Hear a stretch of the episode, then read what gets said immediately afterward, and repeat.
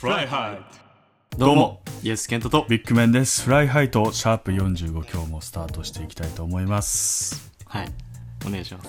これパスワード変わったから iPad なんもないよ今日は、オープニング。で、暑いな、今11月ねひどいな日。ひどい。なんかよくわからんわ。よくわかんないマジでしかし服装が二日酔いが治らない本当にコロナ終わったって感じがする確かに。昨日何人とかだった？た一桁とかなかったっけ？あったあったあったあった。よね9とかじゃなかった？やばいよねも怖いよ。だから、ここからが怖いんだよ。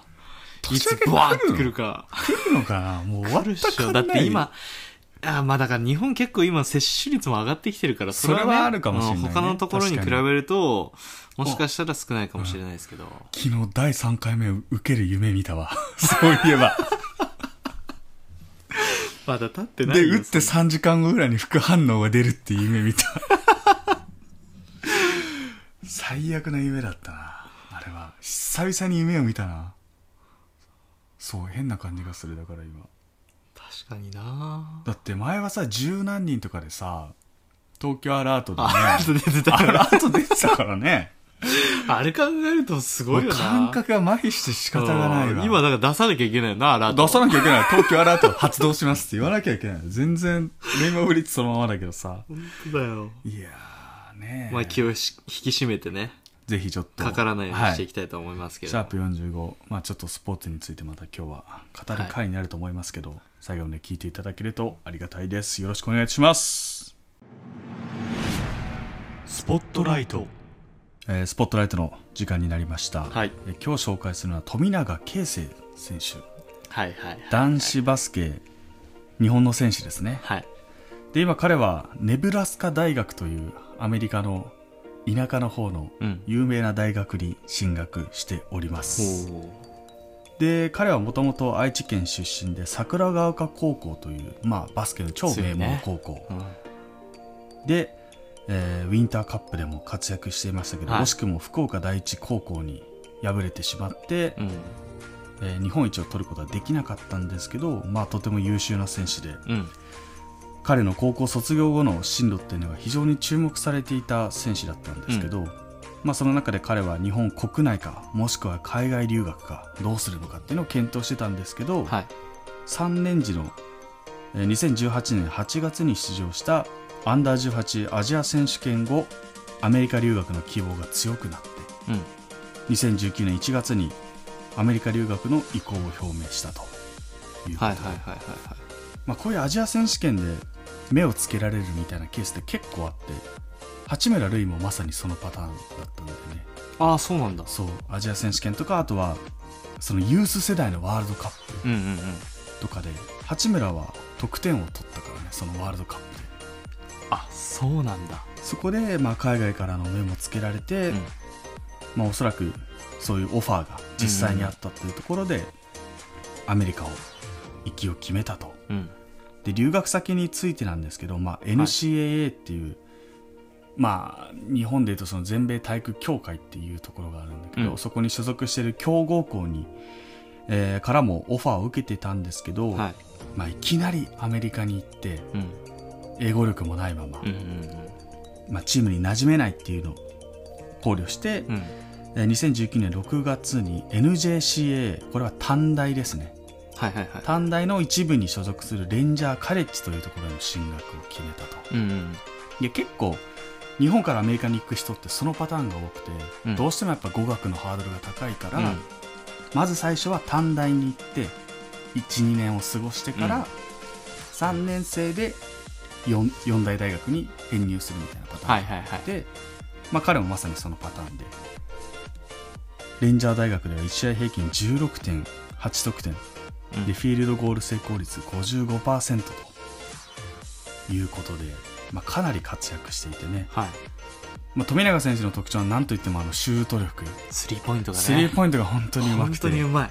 あの先日開催されていた東京オリンピックでも 3x3、はい。あの3対3ではねえー大会3位となる1試合平均6.9得点記録して、まあ、チームの決勝トーナメント進出に貢献していたと。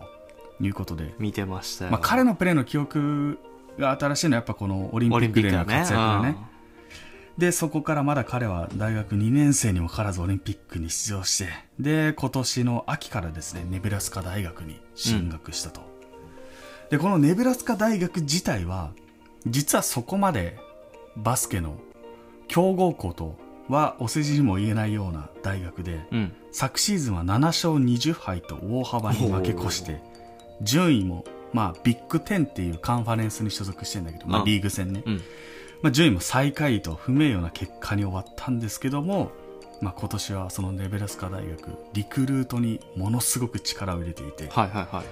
アメリカって高校生の選手たちに星をつけるのね、うんうん5つ星とか4つ星うんうんうん。3つ星みたいな形でそういうランク付けするんだけど5つ星プレイヤーの獲得にも成功したりとか。すごいね。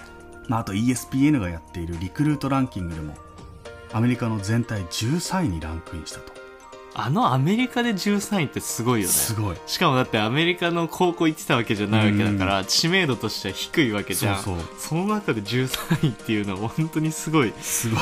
名誉だと思うね。そのビッグ10ってカンファレンスでも10個いるわけだから、うん。大学がね。そうね。でそこでの最下位なわけだから、うん。でもそれ以外にもめちゃめちゃ優秀な大学があったりとかする中で、まあ富永も富永3つ星か4つ星ぐらいだったのかな確かリクルートランキングでいうと。ああそうなんだ、うん。それでもすごいけどね。すごいよ。本当に。ただあのー本当に優秀な選手っていうのはもう1年生から活躍して、うん。大学1年過ごした後にすぐ NBA そうだね。にドラフトされちゃうからなかなか34年生って実はそんな試合に出てるケースが多くない、うん。まあ、プラス富永は編入っていうのもあって、うんまあ、何よりもこの1年目はそのチームの戦術とか、うんうんまあ、そういった基本的なところにもしっかりと順応しないと、うん。うんまあ時間がないわけだからあと2そうね年しかないっていうのがあるので、でちょうどこのネブラスカ大学は11月の10日ですね。このはい配信がされた日に、ウェスタンイリノイ大学との開幕戦を控えていると。はいはいはい。でそれまではあのプレーシーズンマッチみたいな開幕前にある練習試合が行われてたんですけど、うん。そこでも富永スリーポイントをバカバカ決めてた。んで決めてたね。いやもうぜひね彼の彼がネブラスカ大学で活躍して八村と同じようにドラフトされて NBA で活躍する姿っていうのがぜひ見れたらなと思っております。そうだね。あのええっとそのオリンピックの活躍を見て俺インスタフォローしたんですけど、今ちょっと見てたらえっとまあエキシビジョンゲーム2試合やって、うん。一応2勝で終えてるっていうので、まあ出だしというかチームとしてのコンディションはまずまず良まずまずくなってるのかな。その中でまあ出てるっていうのもあるからね。いやそれがすごいと思う。そうしっかり出てちゃんと得点も決めたりとかしてるっていうチームにも馴染めてる感じはするから本当に今年期待バスケってさすごいよね。5人しかフィールドに出られないわけじゃん。本当そうだよね。ただでさえチーム十何人しかいない中にあ割り込むって本当にすごいことだなと思うし、難しいことだと思うよね。ね、だってサッカー11人出られるしベンチ入り含めると23人ぐらいいるわけだもん。そう倍登録選手ぐらいじゃん23でベンチ多分18高校生とかだとね。で NBA って30チームしかないわけでしょ。あ。って考えるとそこのチームにいるだけでもすごいしあそうだね。なおかつ出てるなんて150人しか出れないわけだから世界でね。あそこに食い込んでいく日本人がこう今出てきてるっていうのはすごい。でぜひ富永もあの僕もだから ESPN の記事とか見てるとドラフト入りはできるんじゃないかっていうぐらい期待されてるような選手なんで、してほしいね、うん。八村塁の次に次に来てほしい。呼ばれてまあ、また八村と全然タイプが違うね、タイプが全然違うね。本当にだからなんだろう。日本人版カーリーって感じだそうそうそうそう本当にそう。プレーの感じが。シュートがやっぱ抜群にうまくてうまいね。そこまであれねタッパー身長があるわけじゃないけどそうそうそうそうそう。いったところでまあこれからのね日本人がアメリカで活躍するためのまあ一つのなんか指標になってくるんじゃないのかなっていうところも、え非常に注目が集まります。で今ですね、うん。この試合を配信で見ることはできないんですけど、うん。あのすごくビッグテンカンファレンスの YouTube すごい力入れてるんでハイライト動画とかがすぐに上がったりとかするあのであいいね。ネブラスカバメンズバスケットボールみたいな形で調べるとハイライト動画がすごく出てくる YouTube とかってこと？YouTube YouTube うん。で見れる。でこのビッグテンってネブラスカが所属しているリーグがうん。ミシガン大学だったり、ミシガン州立大学オハイオ州立大学ペンシルバニア州立大学みたいな形でめっちゃバスケの強豪校がもうめっちゃ揃っているリーグっていうのもあるんで、まあ、そういった相手にどう活躍するのかっていうのも非常にそうだね。注目かなと思いますのでぜひ富永選手期待し YouTube ていてくださいね。出てる姿。以上スポットライトのコーナーでしたいやスポットライトでちょっと今日富永選手のお話ししましたけど、うん。僕が今高校生だったら間違いなく同じ道を選択するなっていうアメリカに。行き。ああ確実に俺もするわ。今そのなんかうん。プロとか見ててもさアメリカサッカーのレベルも上がってきてるわけじゃん。で元ヨーロッパでやってた選手とかも来てるからそれ考えるとやっぱいいなって思うし。楽しいチーム多いんだよね意外と。ああなんかシアトル・サンダーズっていう MLS のチームがあるんだけど、うん。そこが NFL のシーホークスの QB のラッセル・ウィルソンってやつとか、うん。あとマックル・モアっているでしょアーティストのおがオーナーーに入ったりとかしてるから。あそうなんだ。面白い。でベッカム作ったでしょ？マイアミ・インテルっていうチームベッカムの息子もね、はい、うん、そのセカンドチームぐらいのところでやってるし。であと誰ギャリー・ネビルの息子も確かいいんだよねそこ。あそうなんだ、うんベッカムの息子とだから 一緒にプレーしてるって でもなんかそれ考えるといいなって思うし、うん。あとやっぱビッグマンがそのアメフト好きじゃん、うん。で大学のアメフト見てるとさなんかそのスポーツする環境というかそのアマチュア選手に対しても、うん。そのスポーツの支援をすごいしてるなというかやりやすい環境を作ってるなっていうのを見るとやっぱアメリカいいなと思って。なんか土壌があるよね。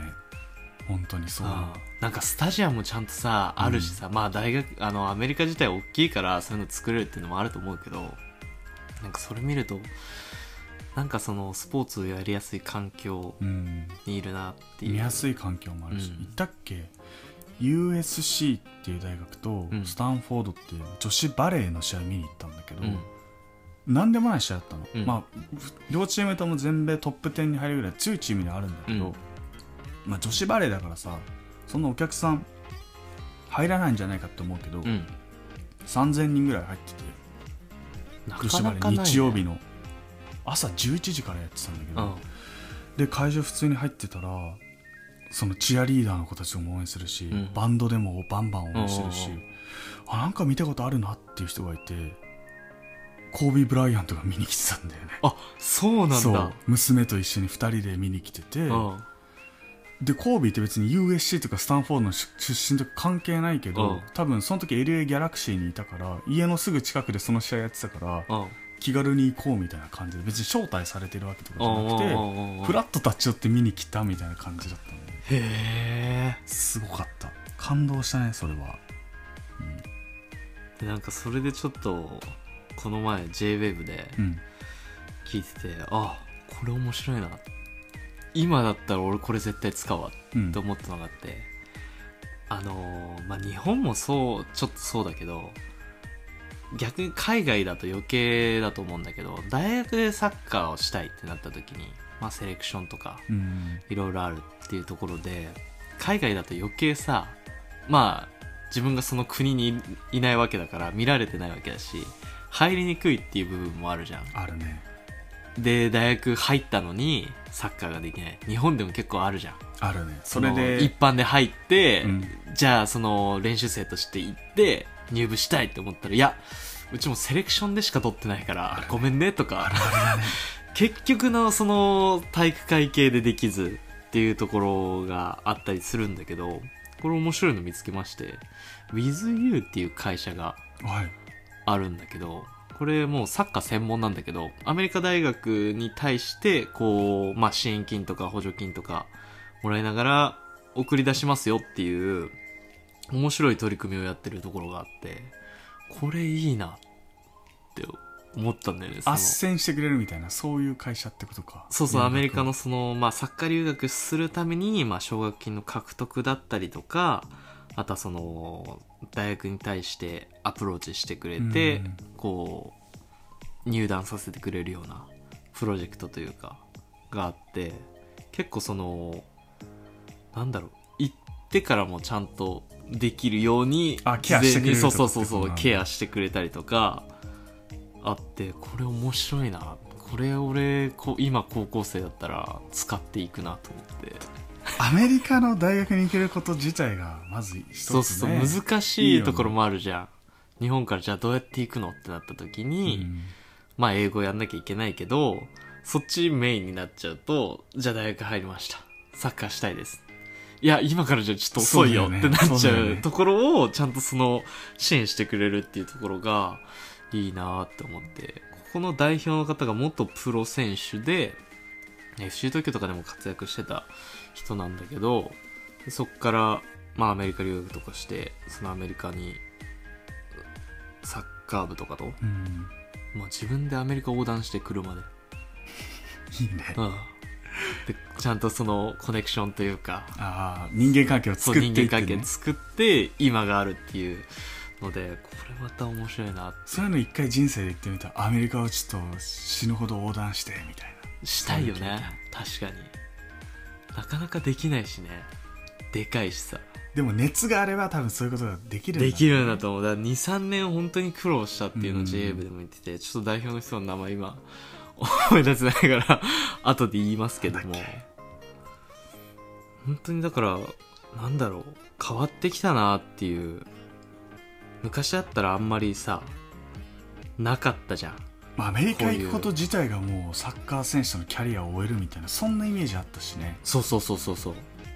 実際。なかなかまあププロでやるって言ってもねとかさ。あのさそのカレッジフットボールとかバスケとか好きだったから見るの。うん。いやそういうリクルートがどうなってるのかみたいなのめっちゃ調べてた時期があったの、うんこういう制度もっとあったらいいのになみたいなのずっと思ってたから。で、うん。それをもっといろんな人に知ってほしいなと思ってて。うん。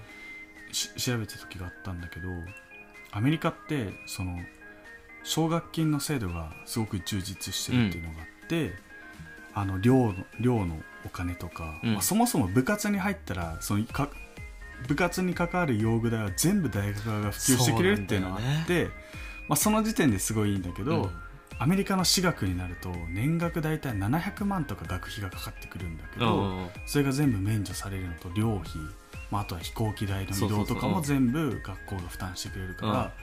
実質年額2000万ぐらいあの寄付寄付何？寄付というかねそうそう自分に対してそれぐらいの価値があるって言われてる中で、あのアメフトってさ、うん。男子しかないじゃんうんうんうん。だからあしかも人数多いじゃん。60人、90人とかいるじゃん、うん。アメリカのその大学の中の,、まあその憲法みたいので、うん。タイトル9っていうんだけど憲法9条で、学生学生はお男女で差別があってはいけないみたいな差があってはいけないっていうルールがあって、男子に与えられる奨学金と同等女子にも与えなきゃいけないっていう制度があるのね。はいはいはい。これ何がいいのかっていうと女子はアメフトがないじゃん。うんで男子はアメフトがあるから、うん。アメアメフトがアメフトとバスケが人気だからそこに奨学金がすごい集中しちゃうんだけど、う女子にはアメフトがないからその分アメフトと同じぐらいの金額が女子にも奨学金として入ってくるわけだから、うん。女子の方が奨学金を受けられる人数が多くなるっていうああ他のスポーツでってことか。そうそうそう。なるほどね。だから男子のテニスとかだと例えば部員10人だとして3人しかほ奨学金受け取れないってなるけど、うん。女子はアメフトがない分そこにいろいろ避けら避けられるから10人中7人が奨学金受け取れるみたいな制度があるからアメリカに留学するんだったら女子女性の方が奨学金受け取りやすいみたいな。いなるほどね。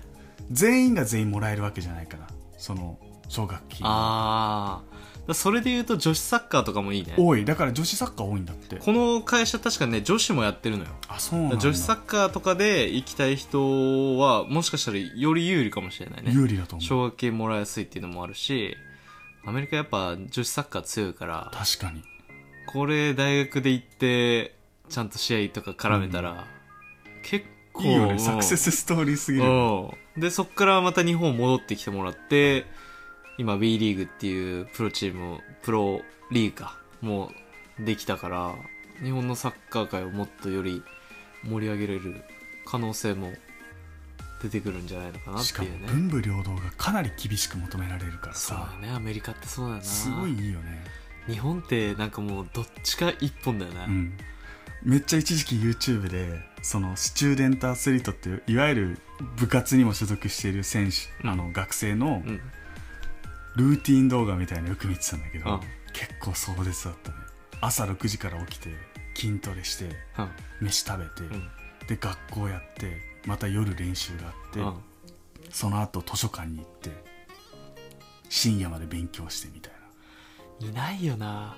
俺ちょっとだからあんま言いたくないけど、うん。俺らの大学にいたやつとかさ俺ら全然あれだったから、うん。トップチーム絡めなかったけど、うん。トップチームのやつし授業出てないじゃんなみんなそうだもんね。出てこねえじゃん、うん。試験だけ出てさ。確かに。なんでそれでいけんだろうみたいな。やっぱ海外を見ちゃうとそこどっちかおろそかになった時点でもうで終わりじゃん。奨学金もなくなっちゃうからね。それを考えるとやっぱそういうなんか一個だけじゃない。文武両道というかそのスポーツの世界で無理だった時のためのし支援ではないけど選択肢をちゃんと与えてあげてるっていうのはやっぱアメリカすごいいいなと思って、ちょっとここで一人面白い選手もいるんでうん。どっかでスポットライトであげれたら。そこの会社を経由してそうそうそうそうアメリカの大学に進学した進学した。子が一人ちょっとこれ面白いなっていう選手がいたので、今度どっかでね紹介できたらタイミングね。うん、タイミングを見て。で一応今ちょっと確認した代表の方が中村亮さんっていう方。中村亮さん。ちょっと現役時代もあんまりご存知ないというかね失礼ではあるんですけどでも本当にすごい面白い取り組みしてくれてるなっていうのはあるから今後の日本のサッカー界がより面白くなってくるんじゃないのかなと。めっちゃいいと思う。ね。セカンドキャリアも考えれるっていうのがね確かに。アメリカのいいところ。うん。まだね。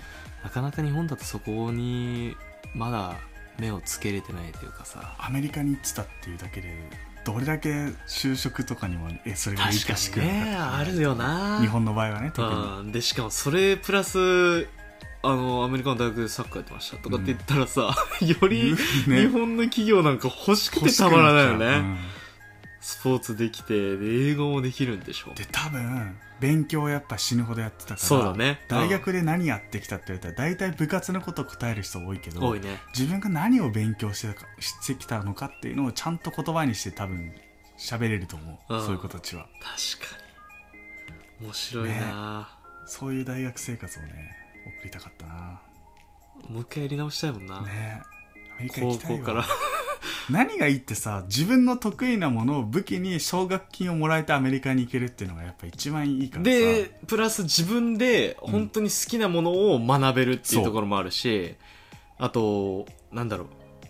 編入というかさそれも結構しやすいところあるじゃんアメリカって。日本ってなかなか見学もしやすいんだって。ああーそうなんだ。メジャーをもう変えちゃうっていう。あーはいあとはダブルででもできるんだって掛け持ちみたいなあーなるほど。それが日本はできないけどアメリカはできる時が多いから。それいいよな。そう。だからこっち学びたいけどこっちも捨てがたいんだよなそうそうそうそうそうってなる時あるよね。それをニコ取りして、ね。まあ負担は大きくなるけど、うん。自分に対してね。でも学べるっていいよな。日本って本当いやどっちかしかダメです。どっちか決めて。そうそうそう。だってもう。入学する前に決めなきゃいけないじゃん、ね。極端で難しいところがあるからね。それ考えると確かにいいなだから3年とかで学部を決めなきゃいけないっていうのが多いんだよね。リベラルアーツみたいな形で。日本の早稲田とか東大とかもあそうだけどね。うんうんうん。12年は基礎科目やって、うん。3年からじゃあ何を専攻するのかを決めるみたいなね。そうそうそう。のもあったりとかするから。いや面白いな。知れば知るほど面白いねこの世界はね。日本と全く違うからさ。全く違う。そう本当それを見ちゃってから、うん日本の大学ってなんかもうちょっと頑張ってほしいなって思っちゃうんだよな、筑波とかがすぐ頑張ってんだよ今あそうなんだ、うん。やっぱなんかそのスポーツに対する価値観をもうちょっと上げてほしいっていう日本のところあるけど。学長がそういう理解がないとさなかなか大学は動かないよね。うん。あとそのアメリカの大学だとやっぱその OB の支援というかもさすごいしてくれるというかさ大学愛が強いからそこもねやっぱりアメフトとか見てるとあれだけすごいピッチというかスタジアム持てるのも OB がいてくれるおかげなんだろうなと。かテキサス大学ってとこがあるんだけどそこはもうスポーツのだけで年間100億近く稼いでるからね。そう大学でしょ？大学。プロじゃないんだよね。プロじゃない。そこがさすごいよね。やばいんだよだから。桁違いだよな、やっぱりついに100億の壁を越えたみたいなこの前ニュースで大々的に報じられてて。うん。しかも大学生だからプロじゃないからさうん。あの年俸とか渡さなくていいんだよ。学そうだよ。だから生たちに大学に全部入ってくるだけだもんね。だそれをだから他に使えるからさそう。の入場料とかだから純粋に入ってくるしうん。さすごいんだよね。スポンサーだって。奨学金にちょっと増やしたりとか、スポーツ環境を整えるためにトレーニングジムをちょっと作ってみたりとかもできるしね。UCLA ってあの有名な大学はアンダー。アーマーが契約した時は年間15億とかそれぐらいでサプライヤー契約みたいなのもやってたりとかしてたから。いやーすごいなもう今コロナの影響でちょっとそれが解消されちゃってあ今あー難しい。そうナイキになっちゃったんだけうん。どすごいんだよ規模が。でそれがちゃんとアスリートにもまあなんだろうそのプレーの報酬としてはもらえないけど、うん。まあそういろいろさ専門家の人たちがいたりとか、進路相談しできる人がちゃんとついてたりとか、美味しい栄養のあるご飯食べれたりとか、うん。移動も飛行機が多いからうん。それも全部乗れたりとか最近だと海外遠征する大学もすごい増えてるからさああなるほどね。ヨーロッパとかそそうういうところか。そうそうそう本当にいいんだよね。お金かからずに。うんいや本当に面白いよね。だぜひちょっとこうサッカーでというか、まあ、英語も勉強したいしっていう方がいたら、WithYou 見ていただいて本当に面白いプロジェクトをやってくれてるなと思うのでいろんな選手がね別にその今高校サッカーとかで超有名校じゃなくても全然支援はしてくれるっていうのは書いてるので。あそうなんだ、うん。ちゃんと書いてあるんだそのやっぱ大学に合わせてレベルに合わせてそうだよね。行きましょうよっていうまあ、あと英語力とかもそうだよね、うん、そうそうそう。それでちゃんと自分のレベルに合ったところを一回行って、全部その、いや、ここは無理ですよっていうのじゃなくて、こういう大学ありますよとかっていうのも提案できるっていうので。あ、そう別にそのなんかトップレベルでやらなくてもさ、向こうでやって、で、ステップアップしたいってなったらそういう変学とかさ、うん。編入とかも可能性があるわけだから、うん。多分そこも支援してくれると思うんで、ぜひちょっとこう興味ある人がいたらね、若い人に教えてあげるのもいいのかなっていう日本のスポーツ界を盛り上げるために。もそうね。アメリカって選択肢がもう一個ちゃんとあるんだよっていうのをね。そうそうそう。ちゃんとこのフライハイトを通じて届けていければなと。はい。この話は俺ずっとできるからこれちょっとまたしよう。死ぬほどだだって今の段階で結構話せてるから、ミスったな。もうちょっとしたいところはあるんで、はい。ぜひ今度またこういう面白い企画というかね、他の大学とか、うん。そういうところをピックアップしていければ。話していければいいかなと思いますね。